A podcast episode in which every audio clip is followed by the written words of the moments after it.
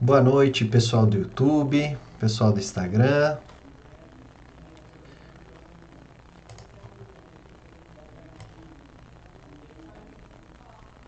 O pessoal tá entrando. Ó, o cão Constâncio entrou aí.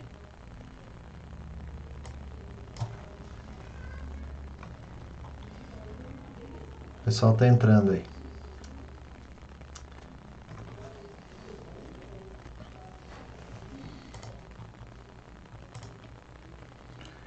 Vamos lá, vamos lá. Mais uns, uns minutinhos, o pessoal entrar. A Selma Amaral, obrigado, Selma. O pessoal tá entrando. Lembrando que também tem a transmissão no YouTube. Então, quem, quem quiser acompanhar lá pelo YouTube, no YouTube, inclusive, tem as frases que eu vou citando. Fica, às vezes fica mais fácil de acompanhar. Ó, o Fabrício. Valeu, Fabrício. Obrigado aí. Deixa eu arrumar a câmera aqui.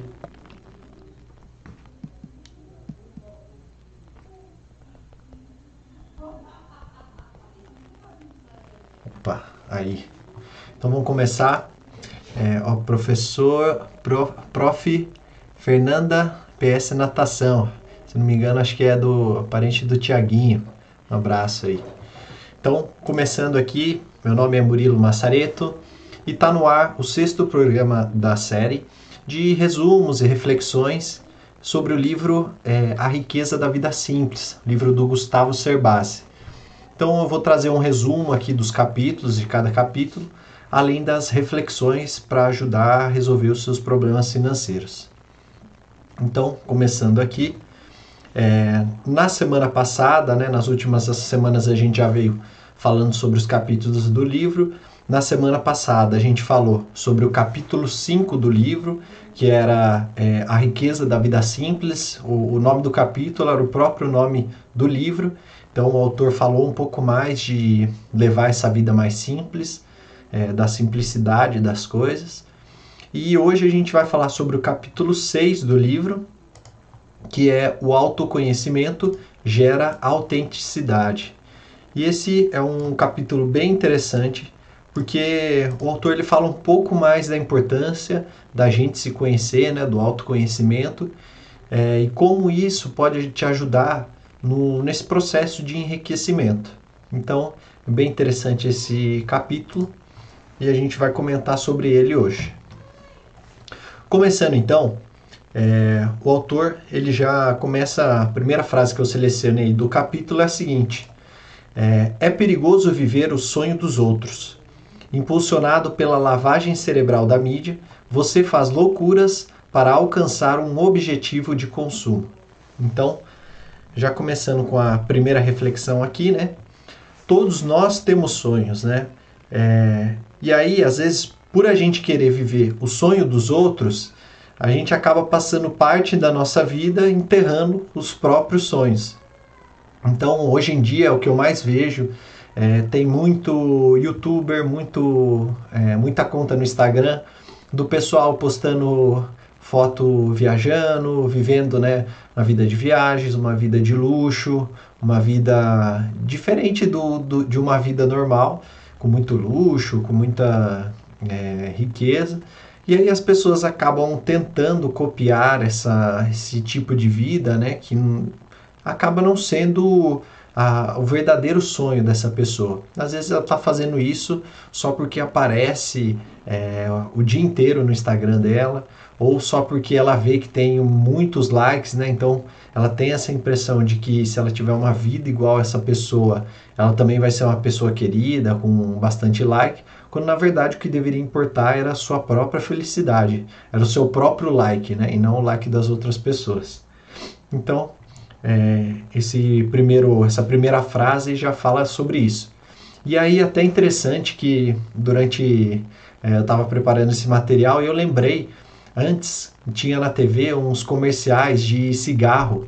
E eu lembro que tinha um comercial da Marlboro que era sobre cowboys, né? Então mostrava lá o cara é, com o cavalo, montando no cavalo, é, levando o rebanho tal, não sei o que. E aí depois ele parava e fumava o cigarro dele. E aí as pessoas é, achavam que é, se fumasse o cigarro Marlboro, eles também teriam aquela força ou seriam, né, teriam aquela masculinidade da, daquele comercial. E na verdade, às vezes a pessoa assim nem tinha nem foi criada em apartamento, nem chegou a visitar o campo, nem tinha tocado num cavalo. E aí é, é, o que ele fala na frase, né? lavagem cerebral da mídia acaba é, transformando os sonhos da pessoa. Ela acaba indo atrás de sonhos que não é realmente o sonho dela. E aí, se o sonho não for verdadeiramente seu, a recompensa não é duradoura. Quando você atinge aquele sonho, se ele não for verdadeiramente seu, ele não vai ser duradouro. A felicidade que você tem ao alcançar ele é uma felicidade duradoura, né? E aí isso acaba gerando um efeito recorrente, tanto de ansiedade como de consumismo. Porque como é, não é um efeito duradouro, você vai ficar na ansiedade de conquistar um outro objetivo, um outro sonho, e o consumismo que é por conta de que você vai acabar comprando alguma coisa, algum mimo, alguma coisa que faça você se sentir preenchido com aquilo. Então ele gera esse ciclo recorrente, né? Você é, vai se frustrar, vai ter ansiedade de ter que buscar de novo um, um novo sonho e vai acabar consumindo coisas, vai se pegar, é, até no livro ele fala, né? Como se fosse um zumbi nos shoppings atrás de, de consumo de coisas que, tra que te tragam uma felicidade. Né? Então é isso que ele quer passar nessa primeira frase. Bom, continuando aqui, Antes, deixa eu dar uma olhadinha aqui que chegou mais gente. Olha, o Lucas tá aí ao vivo. Obrigado, Lucas. O Alambique do Jeca. Ô, Jeca, manda uma pinga para nós aí. Obrigado aí pela participação. Então, continuando aqui, é, ele fala o seguinte, né? A próxima frase que eu selecionei é a seguinte: em qualquer livro introdutório sobre educação financeira, você encontra a sequência de perguntas que deve se fazer antes de cada compra. E aí ele selecionou três perguntas. É o seguinte: eu realmente quero? A primeira delas. Segunda, eu realmente preciso? E terceira, eu posso? Então olha só, essas três frases é o que ele falou. Você pode procurar qualquer conteúdo sobre educação financeira, qualquer conteúdo sobre é, consumo e aí vão estar essas três perguntas que você, que você deve se fazer, né? Você deve se perguntar antes de comprar algo. Primeiro, se eu realmente quero. Segundo, se eu realmente preciso. E terceira, se eu posso. E aí eu vou falar um pouquinho mais de cada um delas, que é o seguinte. É, primeiro de tudo, né? Qual que é a importância do planejamento financeiro? Ele tem duas, duas principais importâncias. Primeiro é você conquistar os seus objetivos então você traça um plano para conquistar os seus objetivos e também para é, fazer com que você minimize, minimize a possibilidade de perdas. Então tudo aquilo que você conquistou até hoje, com planejamento financeiro, você evita perder. E aí, voltando às três perguntas, né? Primeira pergunta, é, eu quero. E aí, o que, que significa essa pergunta? Antes, é, uma boa lábia comercial, um bom papo, né, um bom vendedor, ele convencia você a comprar é, o que você nem sabia que queria. Então, primeiro você deve se perguntar isso: eu realmente quero aquilo? Eu quero comprar aquele produto? Né? Quero consumir aquilo? Segunda pergunta: eu preciso? E aí você tem que fazer uma avaliação se é uma necessidade aquilo que você está comprando, se você realmente precisa ou se você está comprando somente por impulso, somente pela lábia do vendedor, somente por achar que aquilo vai te trazer algum bem é, momentaneamente. Então, segunda pergunta é preciso. E a terceira é se eu posso, porque mesmo que você queira e você precisa, é importante avaliar se a compra ela não vai afetar suas contas é, a ponto de custar mais caro lá na frente. Então, de repente, se você não pode nesse momento, e aí você vai acabar é, tentando de alguma forma parcelar, é, comprar no cartão de crédito, você vai acabar se enrolando no futuro. E aí, é, o que eu falei da importância do planejamento financeiro, além de conquistar os objetivos, ele também serve para você minimizar suas perdas.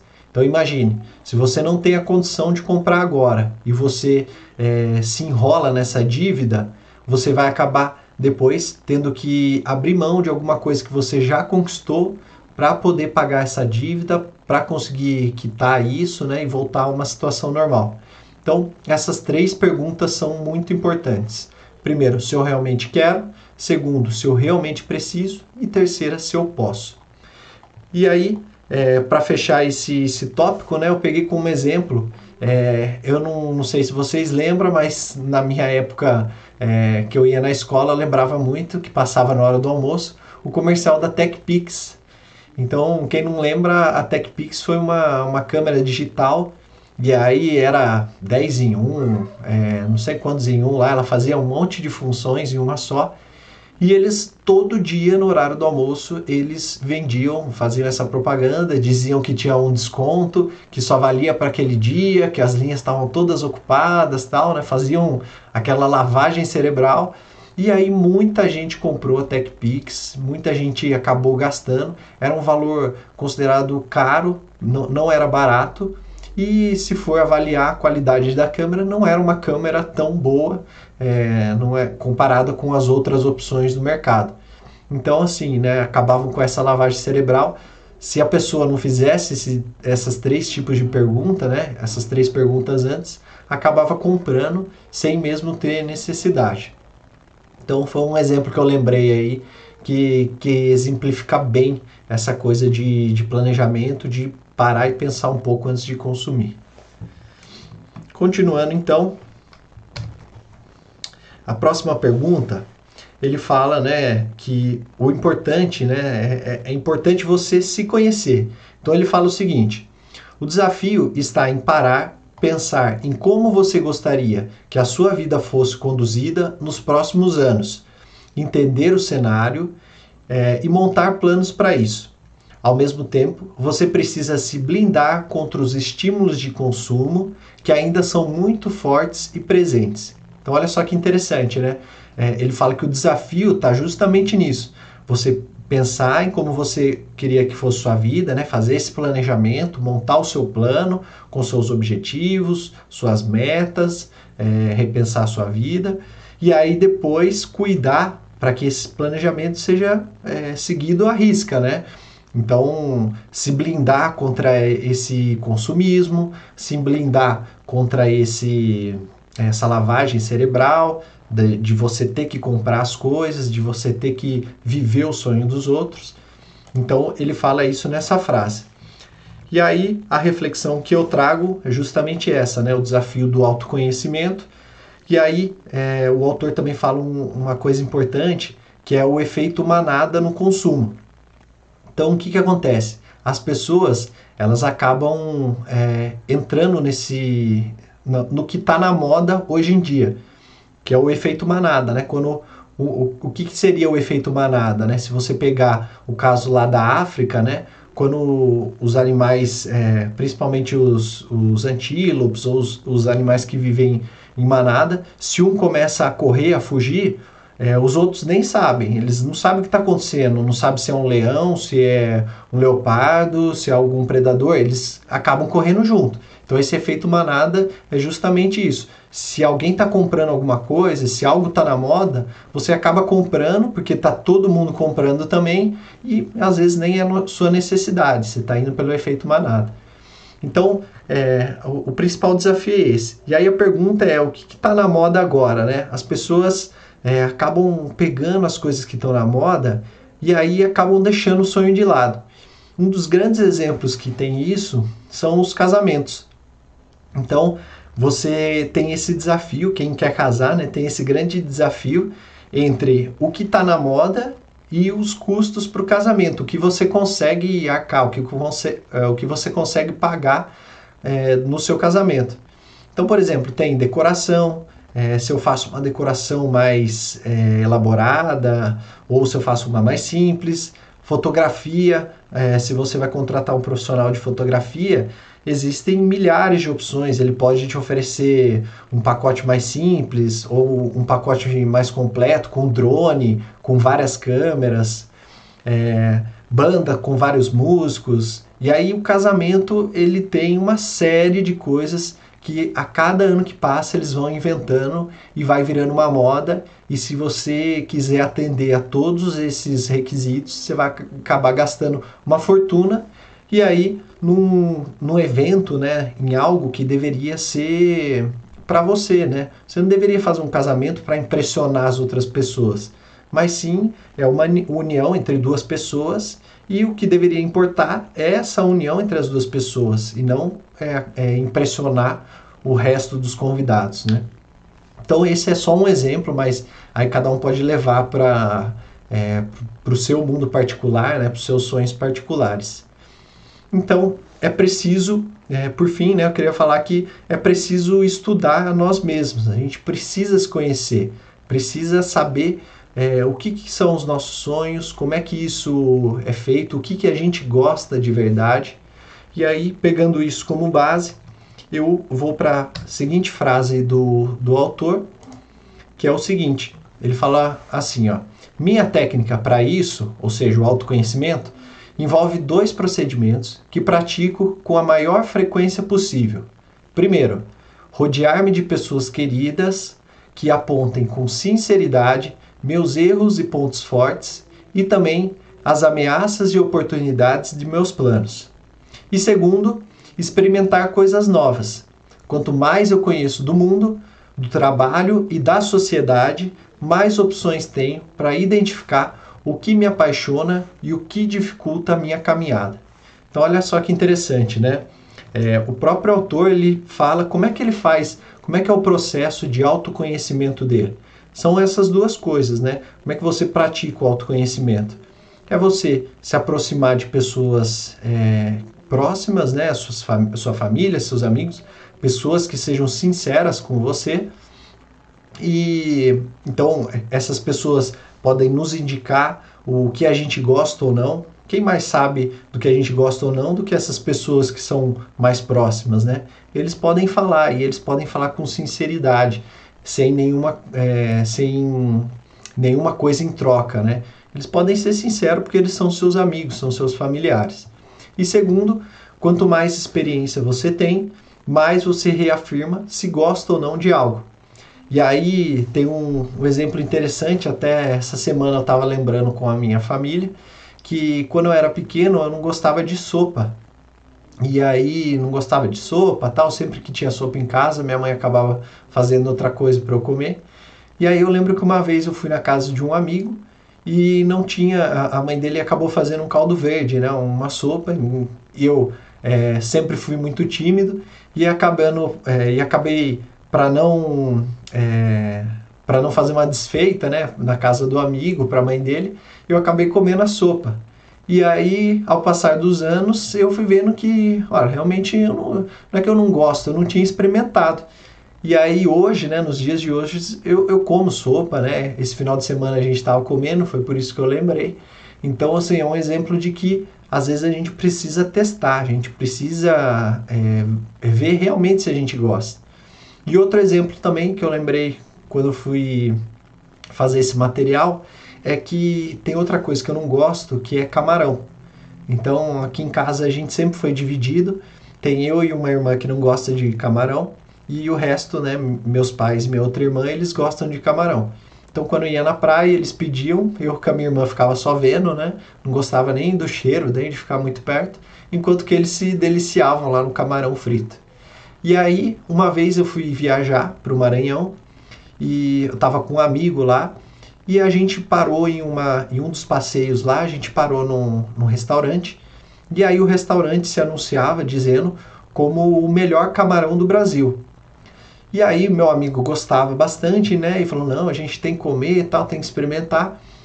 E nesse restaurante, é, é, como era um restaurante meio pequeno tal, e como eles atendiam os turistas, eles, acabam, eles não fazem um prato simples, eles acabam fazendo um prato para duas pessoas.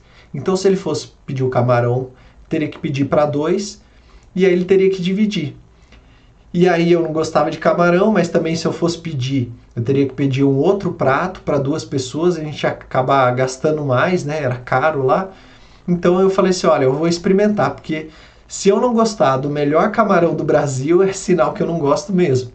E aí a gente dividiu lá um prato de camarão, eu realmente não gostei. Então, assim, foi uma prova real de que realmente eu não gosto de camarão. Foi um, uma experiência que eu tive, como o próprio autor falou, uma experiência que eu fiz que reafirmou um gosto que eu não tinha. Então eu não gostava de camarão, experimentei lá e tive a certeza absoluta de que não é uma coisa que eu gosto.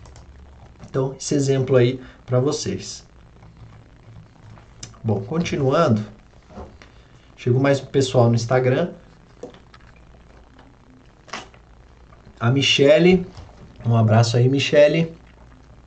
O Enjoy Event Sarg. O Joani Demétrio, um abraço, Joani. O Lucas deu uma risada aí. Então, continuando. Próxima frase é o seguinte: ele fala: para praticar o autoconhecimento, você deve alternar suas rotinas de criação e construção, ou seja, o seu trabalho, com as de descanso e lazer e experiências. Então você alternar o seu trabalho com uh, o lazer, com o descanso. E aí, qual a reflexão que eu trago, né? É, você praticar o autoconhecimento é muito mais você receber é, do que dar, né? Você receber feedback das pessoas, ouvir as pessoas, do que você a falar, apontar. É, e aí, como é que você faz isso, né? O, o autor ele dá essas dicas. Como é que você pratica isso? Você pode planejar, reduzir o seu ritmo. Então, planejar um dia na semana para você descansar, para você é, deixar o trabalho de lado.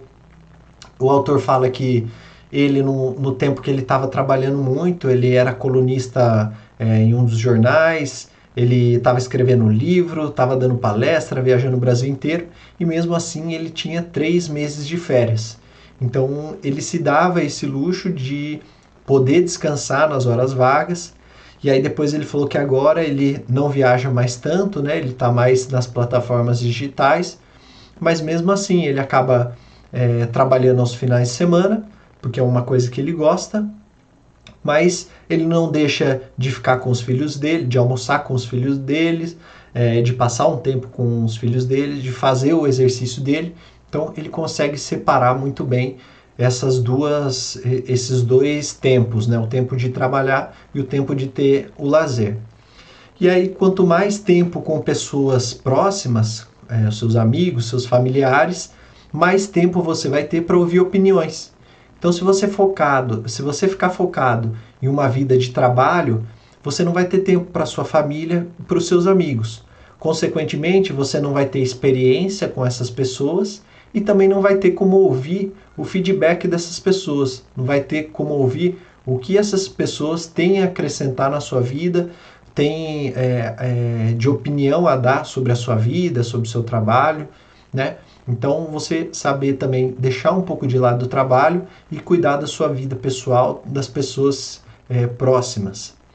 E após o descanso, sempre quando, é, principalmente né, depois do final de semana ou depois que a gente volta de férias, a gente sempre volta mais energizado, com mais vontade, mais preparado. Então é sempre importante ter essa, essa, esse planejamento entre o tempo do trabalho e o tempo de descanso, sempre alternando esses dois para ter uma vida mais equilibrada.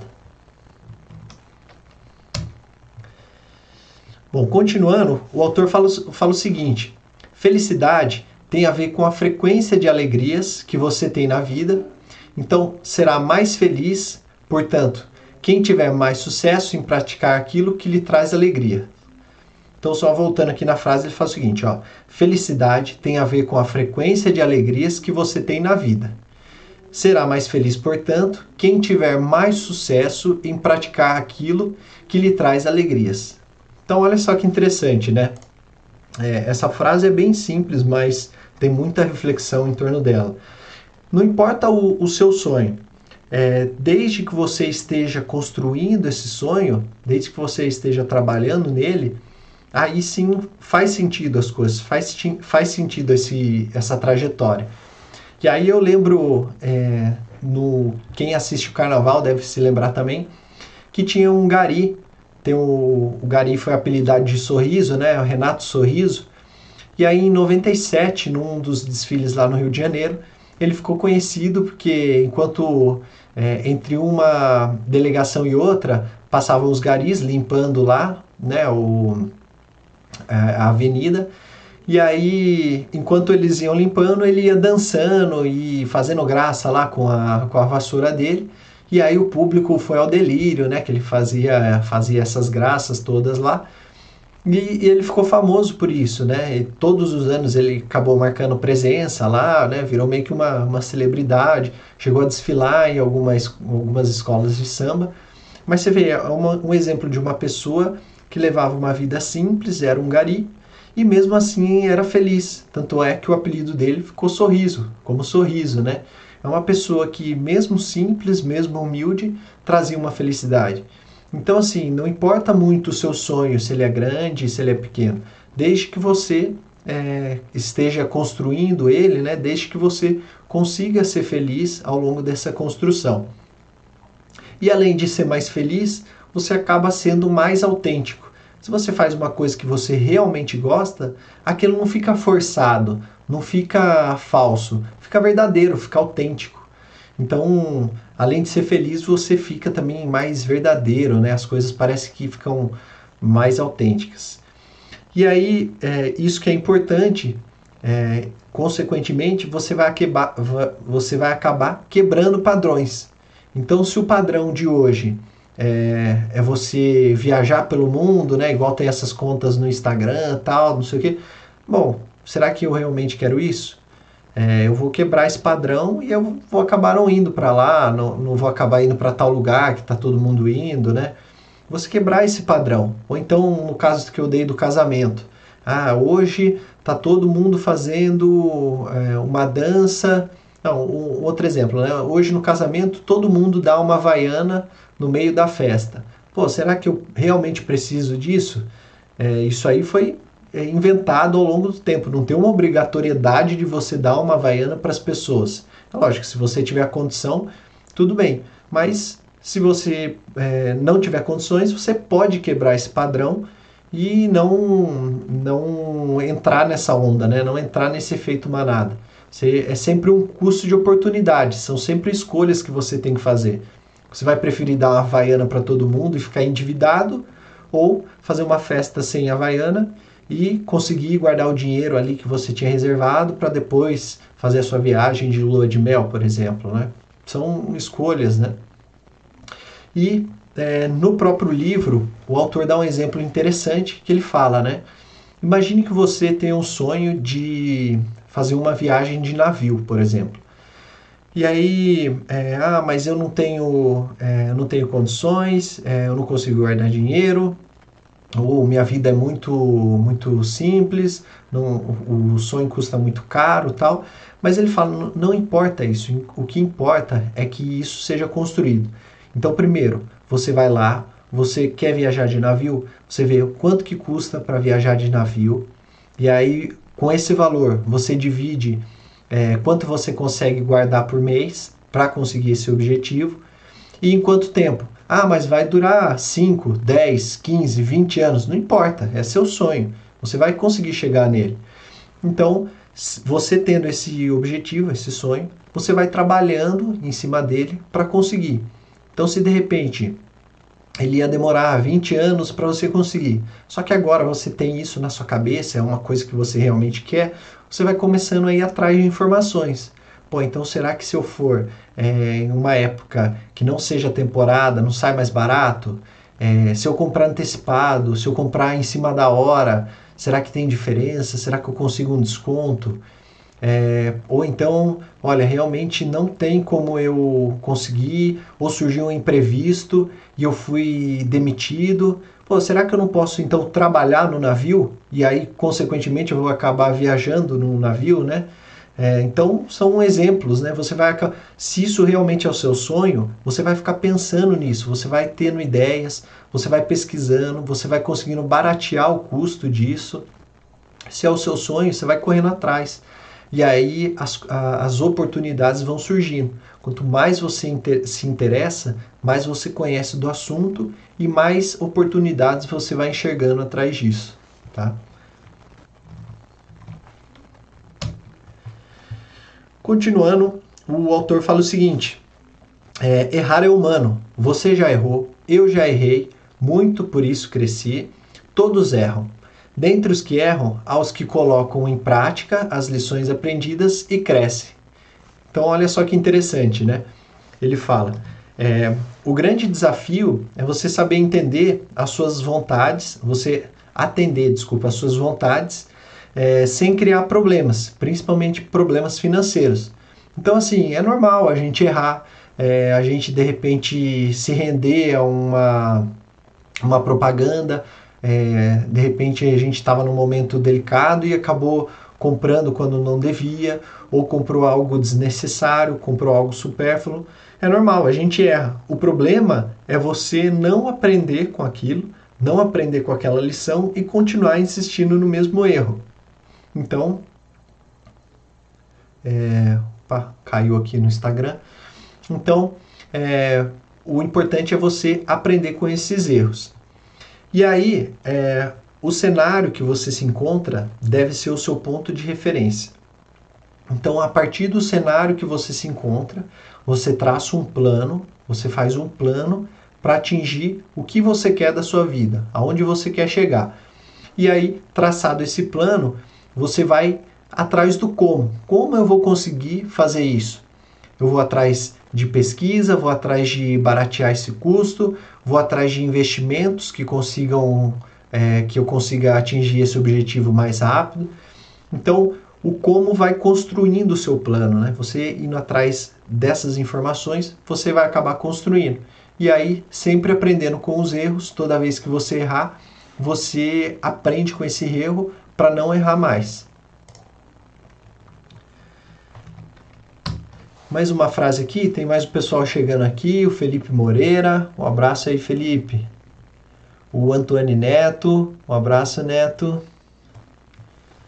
É, mais uma frase do autor, ele fala o seguinte, ele, ele fala, né, primeiro, que tem duas formas de ter mais felicidade na vida. A primeira é o seguinte, né? Ele fala o seguinte: uma delas é focar as escolhas e os planos na conquista daquilo com que sonhamos e que nos traz mais alegrias, de fato, o que mais temos vontade de fazer.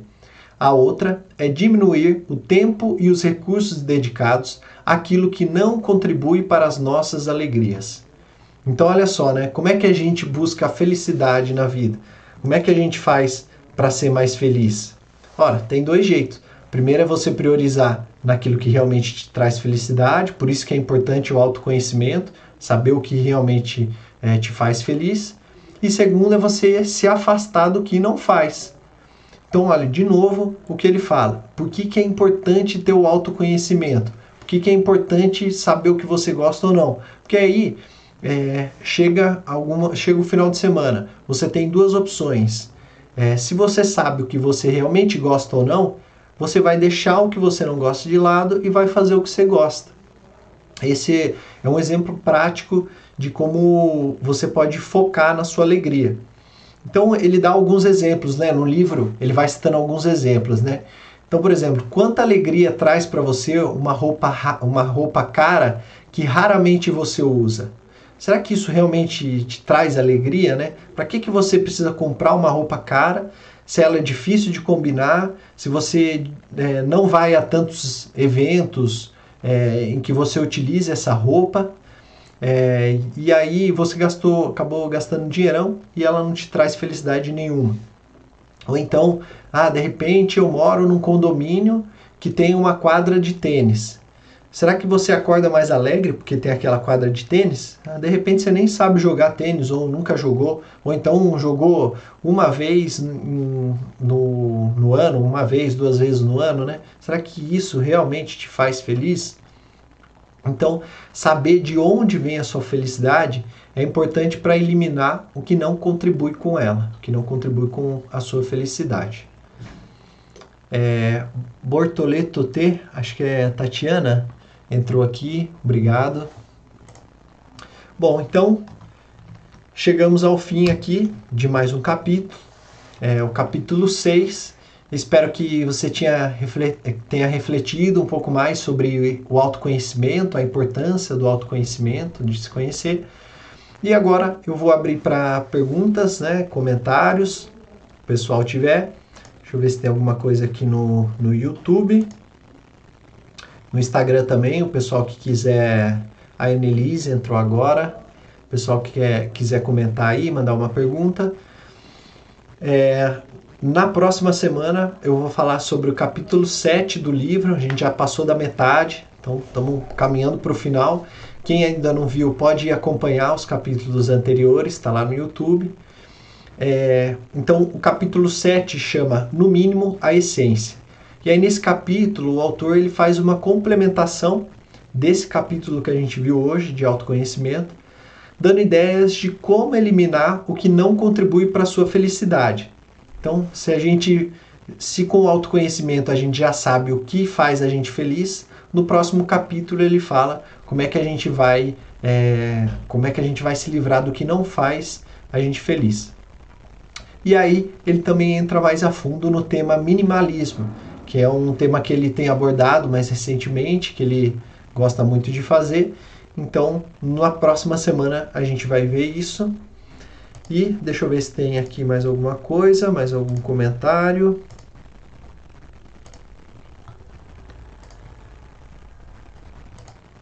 Bom, então, muito obrigado, pessoal.